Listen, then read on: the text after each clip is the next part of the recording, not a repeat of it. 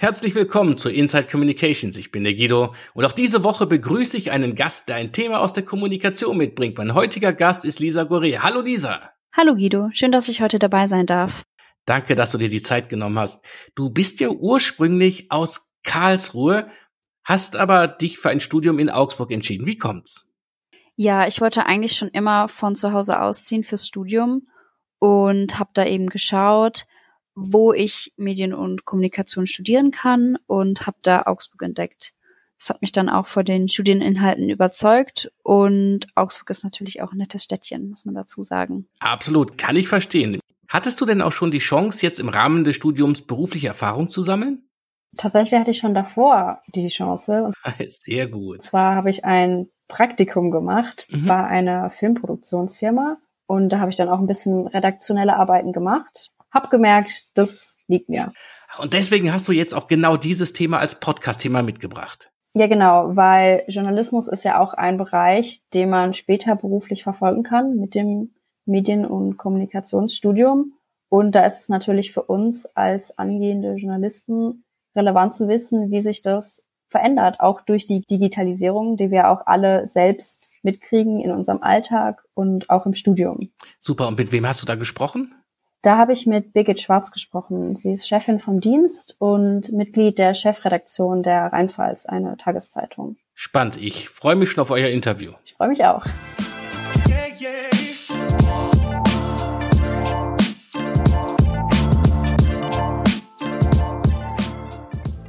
Hallo Birgit, herzlich willkommen zu dem heutigen Podcast. Danke, dass du dich bereit erklärt hast, heute dabei zu sein.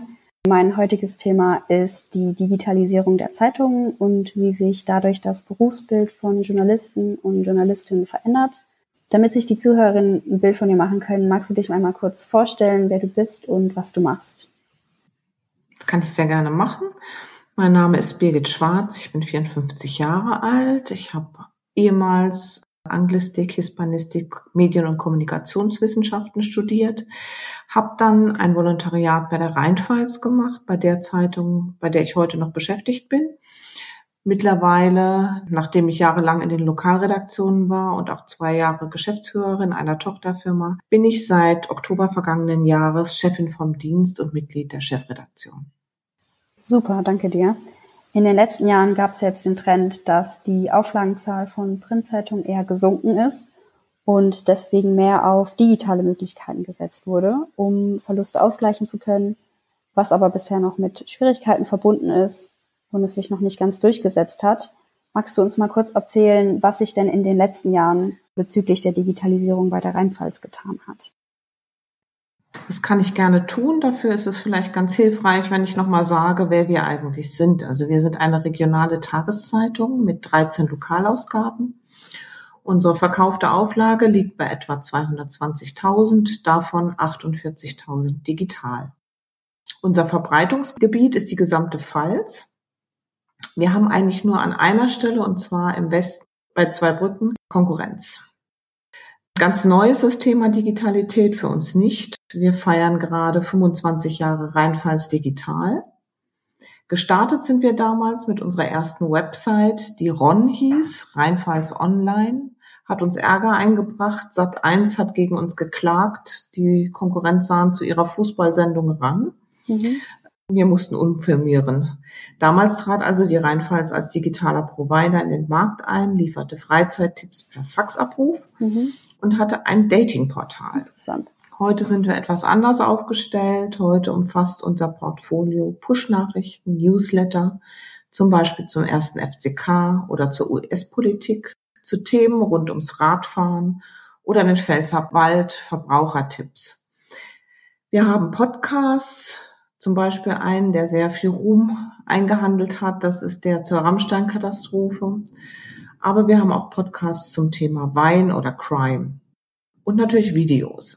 Außerdem haben wir eine News-App mit mhm. E-Paper. Seit etwas einem Jahr arbeiten wir Digital First. Okay. Und verfolgt ihr dabei eine bestimmte Strategie, also hinsichtlich der Digitalisierung? Oder hat sich das so über die Jahre ergeben? Wir waren bestimmt nicht bei den ersten. Das war vielleicht auch nicht ganz schlecht, weil andere Zeitungen, glaube ich, auch sehr viele Fehler gemacht haben am Anfang, mhm. wo man nicht genau wusste, wie der Markt funktioniert. Und unser Ziel ist es, mit digitalen Inhalten finanziell und zeitlich unabhängiger zu werden. Eigentlich unabhängig, zumindest was Finanzielles angeht, von Print. Wie wichtig das ist, zeigt die aktuelle Kostenexplosion. Mhm. Ich sag mal Stichworte wie Papierpreise, Mindestlohn bei den Trägern. Okay. Unser Anspruch ist es dabei nach wie vor, das erste Informationsmedium für die Pfalz zu sein. Das sind wir bisher gewesen und wollen das auch in Zukunft sein. Uns ist bewusst, dass wir dazu junge Zielgruppen erreichen müssen. Und das ist eben nur digital möglich. Und dazu bespielen wir mittlerweile auch Kanäle wie TikTok, Snapchat oder Instagram. Mhm. Am Anfang haben wir darüber gar nicht nachgedacht. Ja. Okay. Besteht die Möglichkeit auch oder kannst du es dir vorstellen, dass Print irgendwann komplett eingestellt wird und voll auf digitale Angebote gesetzt wird? Oder siehst du das jetzt in naher Zukunft eher nicht? Mm, also in naher Zukunft auf gar keinen Fall. Das hat verschiedene Gründe. Wir haben zum einen Beispiele aus anderen Verbreitungsgebieten, aber aus dem Ausland, die zeigen, dass der komplette Verzicht auf die Print nicht unbedingt der richtige Weg ist. Die Leute wollen auch das gedruckte Produkt in der Hand halten. Sie wollen den Mehrwert. Mhm. Sie fühlen sich irgendwie Premium, wenn sie eine qualitativ hochwertig gestaltete Zeitung in den Händen halten. Die Frage ist halt, ob das siebenmal die Woche sein muss, wie es bei uns im Moment der Fall ist. Mhm. Okay. Klar ist, dass die Strategie Digital First sein muss. Und wir hoffen, dass es nicht so kommt wie in anderen Häusern, wo eine Zeitung ein derartiges Luxusprodukt geworden ist, dass man es sich vielleicht nicht leisten will oder kann. Mhm. Ich kann auch noch sagen dazu, ich komme gerade aus Stockholm, ich war eine Woche in Stockholm mhm. mit den Chefredaktionskollegen beim Media Summit der INMA, also International News Media Association, und im intensiven Austausch mit Kollegen aus der ganzen Welt, also Australien, ähm, mhm. Indien, Neuseeland, aber eben auch europäische Kollegen. Und es war sehr interessant zu sehen, dass alle, egal ob regional, national, in allen Ländern ähnliche Probleme, Herausforderungen zu meistern haben. Mhm. Und zum Thema Print aufgeben haben wir noch eine spezielle Herausforderung. Wir selber haben nämlich ein Druckzentrum und produzieren auch für andere Verlage. Ja, okay. Du hast schon von Herausforderungen gesprochen generell zur Herausforderung der Digitalisierung, wie erreiche ich denn als Zeitung ein Herausstellungsmerkmal und wieso ist das so wichtig? Wichtig ist es, weil wir neue Zielgruppen erreichen müssen. Das ist ganz klar, wenn ich mir angucke, wer uns abonniert. Das sind im Alter fortgeschrittene Bevölkerungsgruppen. Mhm. Und es ist ganz klar, dass wir ja den Nachwuchs brauchen. Also das ist die eine Herausforderung. Zum Thema Herausstellungsmerkmal kann man sagen, dass wir vielleicht auch das Glück haben, dass unser Herausstellungsmerkmal mhm. ganz sicherlich die regionalen Inhalte sind. Wir müssen vor Ort sein, die Leute müssen zu uns kommen können. Wir müssen Gesichter vor Ort haben, die für die Leute die Rheinfall symbolisieren. Wir brauchen den Draht zu den Leuten, müssen erleben, was sie bewegt. Mhm. Und das dürfen wir halt nicht aus den Augen verlieren, auch wenn wir technischer werden.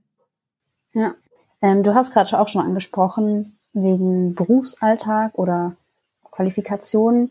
Wie ist denn die Digitalisierung im Berufsalltag von Journalisten und Journalistinnen zu spüren? Also wie merkst du das vielleicht auch an dir selbst oder an Kolleginnen? Mm, man kann sagen, es sind ganz neue Berufsbilder entstanden. SEO-Redakteure zum Beispiel gab es ja früher nicht. Ne? Also, mhm. dass man tatsächlich so schreibt, dass bestimmte Schlüsselwörter mhm. auftauchen, damit man Google besonders gut gerankt ist und gefunden wird. Das haben wir jetzt. Aber es gibt eben auch die Kollegen in den Lokalredaktionen, die jetzt Videos und Newsletter machen, um ihr Publikum zu erreichen. Sie haben gelernt, was ein Printleser von uns erwartet und wie ein Artikel gestaltet sein muss, damit er online sein Publikum findet. Mhm. Ein ganz wichtiger Punkt ist natürlich, dass die Produktion und Publikation von Inhalten nun den ganzen Tag über mhm. geht. Ja. Also nicht nur abends zum Andruck, dass man fertig sein muss, sondern man muss ja den ganzen Tag liefern. Ja. Das heißt, verändert sich dann auch die Arbeitsweise dadurch, ja, dass einfach noch mehr, als jetzt aktuell rund um die Uhr gearbeitet wird? Auf alle Fälle. Also der Zeitfaktor ist ein ganz wichtiger Punkt. Früher gab ja der Andruck am Abend den Takt vor. Ja. Heute geht's halt darum, möglichst schnell mit der Nachricht draußen zu sein. In Zeiten von Print Only ging es bestensfalls um die Überschrift oder das Bildmotiv. Heute braucht es eine andere Überschrift und einen anderen Teaser für Online als für Print.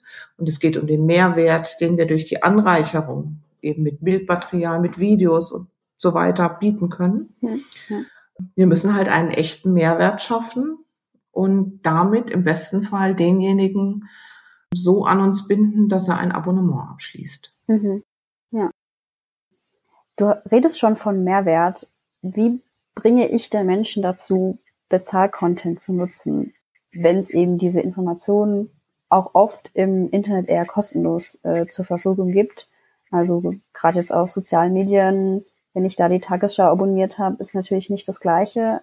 Aber manche Menschen fragen sich ja, wieso sollte ich jetzt ein Bezahlabo abschließen, wenn ich das auch kostenlos kriegen kann. Hm, ganz klar. Ich glaube aber auch da, dass wir als regionale Tageszeitung einen Mehrwert bieten und den Vorteil haben, dass wir eben Content bieten, den die großen Internetportale in der Regel nicht vorhalten können. Mhm. Warum? Weil wir vor Ort sind. Mhm. Im Zweifel auch im kleinsten Ort. Wir sprechen mit den Leuten, live und in Farbe. Wenn wir es dann auch schaffen, nicht nur geschehen darzustellen, sondern zu erklären und zu überzeugen, dass die Leser durch die Nutzung der Rheinfalls einen echten Wissensvorsprung haben, der sich für sie auszahlt, dann haben wir es geschafft, dass die Nutzer bereit sind, dafür zu bezahlen. Mhm. Und das bedeutet eben auch, dass man auf aktuelle Situationen eingehen muss. Mhm. Wir haben zum Beispiel in Zeiten jetzt mit den Gaspreisen, die teurer geworden sind, Lebenshaltung ist teurer geworden, eine Serie gehabt, Lesen mit Lesen sage ich schon, Sparen mit der Rheinpfalz. Mhm. Das war sehr gut gelesen, hat auch sehr viele Klickzahlen produziert. Und ich glaube schon, dass wir da wirklich einen Mehrwert geschaffen haben. Mhm. Okay. Dann, was auch noch ein anderes Thema ist, es gibt ja oft gezielt verbreitete Desinformationen. Wie geht man denn als Zeitung, wenn man selbst natürlich objektive Nachrichten berichten möchte, wie geht man mit diesem Wettbewerb um? Indem man sauber recherchiert und erklärt. Mhm. Also ich glaube, das ist einfach der Vorteil, den man immer und immer wieder bieten muss, ohne aufzugeben, weil man denkt, okay, es wird nicht gewünscht, es wird gewünscht. Das sehen wir ja auch. Also ja. als wir gesehen haben, wie die Zahlen, wir haben noch nie so viele Abonnements abgeschlossen wie in Zeiten von Corona. Und mhm. da war ja sehr viel Desinformation unterwegs, dass die Leute das schon zu schätzen wissen, also zumindest auf mittlere oder längere Distanz. Und ja. ja, wir müssen einfach erklären, vorher sauber recherchieren und einordnen, ganz wichtig. Was auch ein Thema ist von jetzt unseriöseren Quellen, ist das Thema Clickbait, was ja öfters benutzt wird, indem Überschriften irgendwas andeuten, was dann inhaltlich gar nicht mehr vorkommt, um eben Klickzahlen zu generieren, um eben Werbeeinnahmen zu machen. Hm wie geht es auch ohne? Weil man möchte ja trotzdem Neugierde wecken, aber nicht irgendwas Falsches versprechen. Hm, das ist richtig. Also man könnte es eigentlich kurz fassen, die Antwort, indem man sagt, wir verzichten auf Clickbait. Mhm. Wir versuchen bunte Überschriften zu finden, zumindest für online, die auch neugierig machen. Wir haben auch Cliffhanger im Vorspann, ja. aber wir suggerieren nichts, was hinterher nicht gehalten wird. Mhm. Das als seriöses Informationsmedium und als das betrachten wir uns, können wir uns das nicht leisten und wollen es auch gar nicht. Ja. Okay, dann, wir haben jetzt schon viel über Herausforderungen der Digitalisierung gesprochen. Ich würde jetzt noch auf ein paar Möglichkeiten angehen. Und zwar hast du ja auch schon erwähnt, dass es wichtig ist, junge Leute zu erreichen und dass das eben, ja, dass die jungen Menschen die Zukunft bieten. Wie mhm. wollt ihr das als Zeitung erreichen oder wie, wie kann man das machen? Wir müssen ganz einfach neue Kanäle nutzen. Und das beginnt schon bei der Suche nach dem Nachwuchs. In mein Zuständigkeitsgebiet fallen auch die Volontäre. Mhm. Also ich gehe aktiv auf die Suche nach Volontären und bin auch bei der Einstellung mitverantwortlich. Das große Problem, das wir alle haben, und das höre ich auch von anderen Ausbildern, dass natürlich immer weniger Leute zu uns kommen, junge Leute. Mhm. Da gibt es einen unheimlichen Konkurrenz. Ja, und das bei der Suche des Nachwuchses müssen wir auch neue Wege gehen. Es reicht heute nicht mehr, auf der Suche nach Volontärinnen und Volontären eine Anzeige in Print zu schalten oder darauf zu warten, dass der Nachwuchs von selbst uns die Bude einrennt. Wir merken den Mangel an qualifizierten Bewerbern. Deswegen schalten wir jetzt sozusagen Anzeigen auch auf Social Media und Jobportalen wie LinkedIn. Und ja, was den digitalen Content angeht, finden bei uns Themen statt, die früher eventuell nicht berücksichtigt worden wären. Themen, die junge Leute interessieren, junge Familien, weil sie eben ihre Lebenswirklichkeit widerspiegeln. Also wenn das Thema junge Familien, Kindergartenplätze, Immobiliensuche. Mhm. Wir finden diese Themen, weil wir uns wie andere in der Branche auch umgestellt haben. Mhm. Und das funktioniert so, dass wir nicht wie früher uns in der morgendlichen Konferenz, die bei uns Morgenlage heißt, zusammensetzen und sagen, was machen wir denn heute Schönes, sondern wir fragen uns, was erwartet der Leser von uns? Was können wir bieten? Und dazu arbeiten auch wir jetzt mit Audiences, dass wir einfach Gruppen bilden, für die wir dann gezielt Content ausspielen. Ja. Das können junge Familien oder junge Leute sein, zum Beispiel. Also wir machen Angebote für spezielle Nutzergruppen. Mhm. Wir arbeiten mit Bedürfniskategorien. Ja. Also jeder Text, der bei uns rausgeht, sollte im bestenfalls auf die Bedürfniskategorien hin überprüft worden sein. Mhm. Und wir haben sogar ein neues Ressort gebildet. Ja. Ein Content Development Team. Und die beschäftigen sich genau mit solchen Dingen. Mhm. Was beschäftigt unsere Leser? Was erwarten sie von uns? Welchen Mehrwert können wir bieten? Und wie schreiben wir auf Erfolg? Das bedeutet am Ende auch wirtschaftlichen Erfolg, weil die Leser bereit sind, für den Inhalt dann was zu zahlen. Mhm. Ja, okay. Du hast auch schon von mehreren Kanälen gesprochen. Mhm. Da gibt es ja das Stichwort Cross-Selling. Was bietet denn noch die Eröffnung zusätzlicher Kanäle? Ja, wir müssen über verschiedene Kanäle Leuten das richtige Angebot machen, was sie nutzen können. Das wissen wir alle aus dem eigenen Alltag, dass die Zeit immer begrenzter wird. Und wir müssen möglichst viel Aufmerksamkeit für unser Angebot erhaschen. Und das kann zum Beispiel sein auf dem Handy, mhm. wenn ich mit der Bahn fahre. Das kann am Frühstückstisch noch die gedruckte Zeitung sein oder das E-Paper. Ja, und so bespielen wir diverse Kanäle, auch unter anderem Instagram, mhm. bei denen es schnell gehen muss.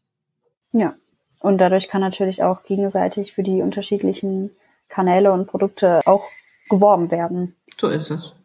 Ja. Mhm. Okay. Dann sind wir auch schon bei der letzten Frage. Und zwar, welche anderen Möglichkeiten bringt denn die Digitalisierung den Zeitungen deiner Meinung nach? Also was siehst du an positiven Seiten? Ja, es ist sicherlich so, dass ich, wie gesagt, andere Gruppen erreichen kann. Ich bin schneller raus mit der Nachricht, als wenn ich am nächsten Morgen erst in gedruckt lesen kann, was gerade passiert ist. Mhm. Und wir können natürlich Kosten sparen. Ja. Auch schon erwähnt, Papierpreise, Vertrieb, ein Riesenthema. Und deswegen arbeiten wir hart dafür, dass wir eben Abonnements verkaufen. Mhm. Dann, ja, sind wir jetzt auch schon langsam am Ende unseres Podcasts angekommen. Möchtest du am Ende nochmal den Zuhörern irgendwas mit auf den Weg geben? Irgendwas, was du raushauen willst? Vielleicht etwas, das mir unheimlich wichtig ist, auch als Volontärsbeauftragte. Es stellt sich ja oft die Frage, ob es bestimmte Qualifikationen braucht, die heute anders sind als ja. früher im Journalismus. Ja. Das glaube ich wohl. Ich glaube, dass eine gewisse Affinität zu digital, zu Technik muss da sein. Das bringen aber die meisten jungen Leute heute ja. einfach mit, weil sie mit dem Handy aufwachsen und so weiter, mit dem Tablet. Das ist kein ja. Problem. Erstaunlicherweise haben sich auch viele ältere Kollegen sehr gut damit auseinandergesetzt. Auf der anderen Seite muss man wirklich sagen, dass wir täglich erleben, dass wir Bewerber haben, die sich bei uns melden und die meinen, weil sie eine Insta-Story mhm. zusammenhäkeln können, sind sie ein Digitalredakteur. Man muss ganz klar sagen, wir brauchen technisch geschickte Leute, die aber Qualifikationen haben, die immer schon gefragt waren ja. in dem Job. Ein Gefühl für Sprache, die Gabe einer Sache auf den Grund gehen und anderen erklären zu können okay. und die Leidenschaft für den Job. Und wenn man das mitbringt, dann ist man, glaube ich, sehr gut. Auch bei uns. Wir freuen uns über Bewerbungen. Sehr schön, das ist doch ein schönes Schlusswort. Dann vielen Dank, dass du dir die Zeit genommen hast und danke für deinen Input und alles, was wir von dir lernen dürfen. Sehr gerne. Ich wünsche dir noch alles Gute für die nächste Zeit. Ebenso. Dankeschön. Danke auch.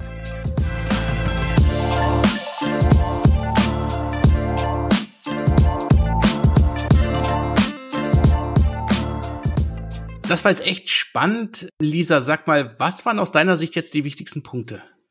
Also ich fand es vor allem auch spannend zu hören, dass eben in naher Zukunft noch nicht auf Print verzichtet werden kann und dass die Menschen noch immer gedruckte Zeitungen in den Händen halten wollen, zumindest mhm. im Moment. Und mhm. dass aber trotzdem mit digitalen Inhalten man unabhängig sein möchte von Print oder das zumindest werden möchte mit der Zeit. Ja, dann, was ich auch noch super interessant fand zu hören, wie sich eben der Berufsalltag verändert. Also, dass zum Beispiel neue Berufsfelder entstehen, wie die Redakteure, die die Suchmaschinenoptimierung sich damit auseinandersetzen, dass eben so geschrieben wird, dass bestimmte Schlüsselwörter genutzt werden, damit man auf Google besser gefunden und gerankt wird.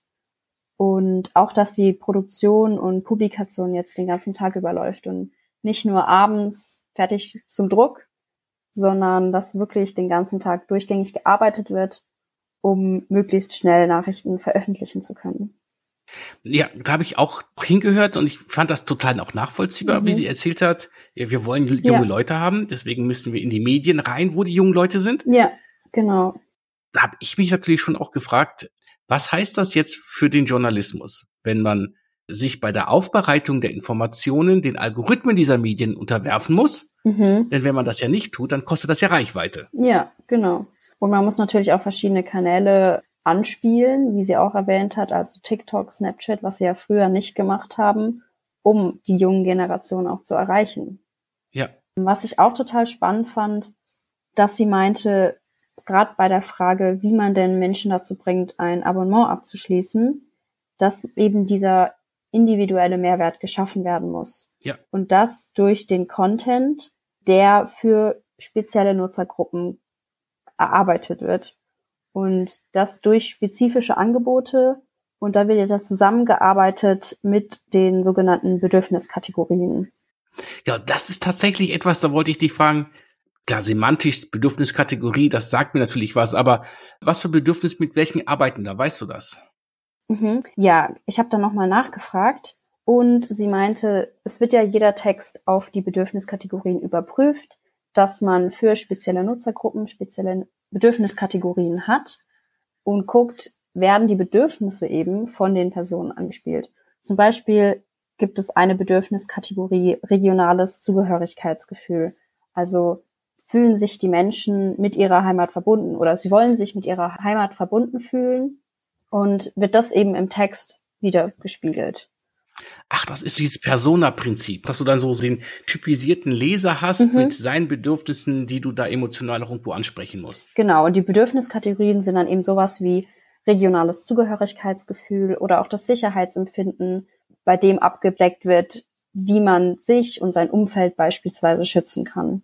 Ah, okay, jetzt habe ich es verstanden. Sehr schön. Bei den Abos habe ich absolut auch nachvollziehen können, dass der Mehrwert, wie du sagtest, bei den lokalen Inhalten ist und auch das Bedürfnis der Menschen. Sie verwies da ja auf die Corona-Zeit nach verlässlichen, redaktionell verifiziert und auch eingeordnet, das war ja auch wichtig, Informationen. Mhm. Ich glaube, dass es hier noch einen Punkt gibt, ja. der in Zukunft an Bedeutung gewinnen wird. Und zwar, Google hat ja kurz vor der Jahrtausendwende das Geschäftsmodell Information gegen Bezahlung ersetzt durch das Tauschmodell kostenlose Information gegen persönliche Daten.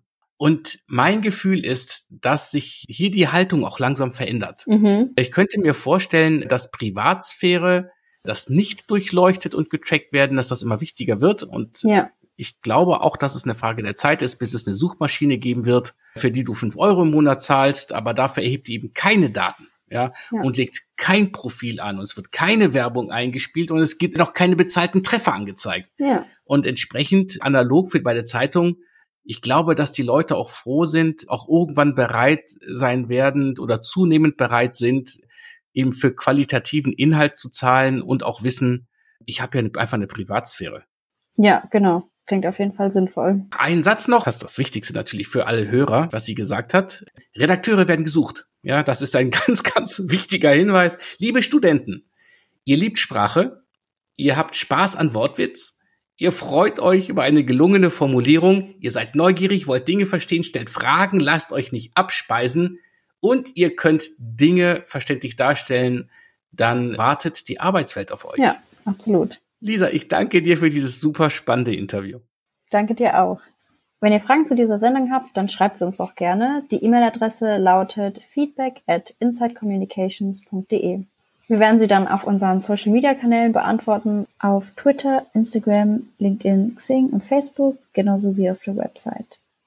Wir sind auch über jedes Feedback dankbar, auch hier über E-Mail, die Social Media Seiten und natürlich auch auf Spotify und Apple Podcasts, wo man Reviews schreiben und Sterne vergeben kann und das Wichtigste, wo man diesen Podcast auch abonnieren kann. Danke fürs Zuhören. Wenn ihr Lust habt, diesen Podcast zu unterstützen, dann findet ihr auf der Webseite Hinweise, wie das geht. Vielen Dank. Ja, vielen Dank und bis nächste Woche. Tschüss. Tschüss.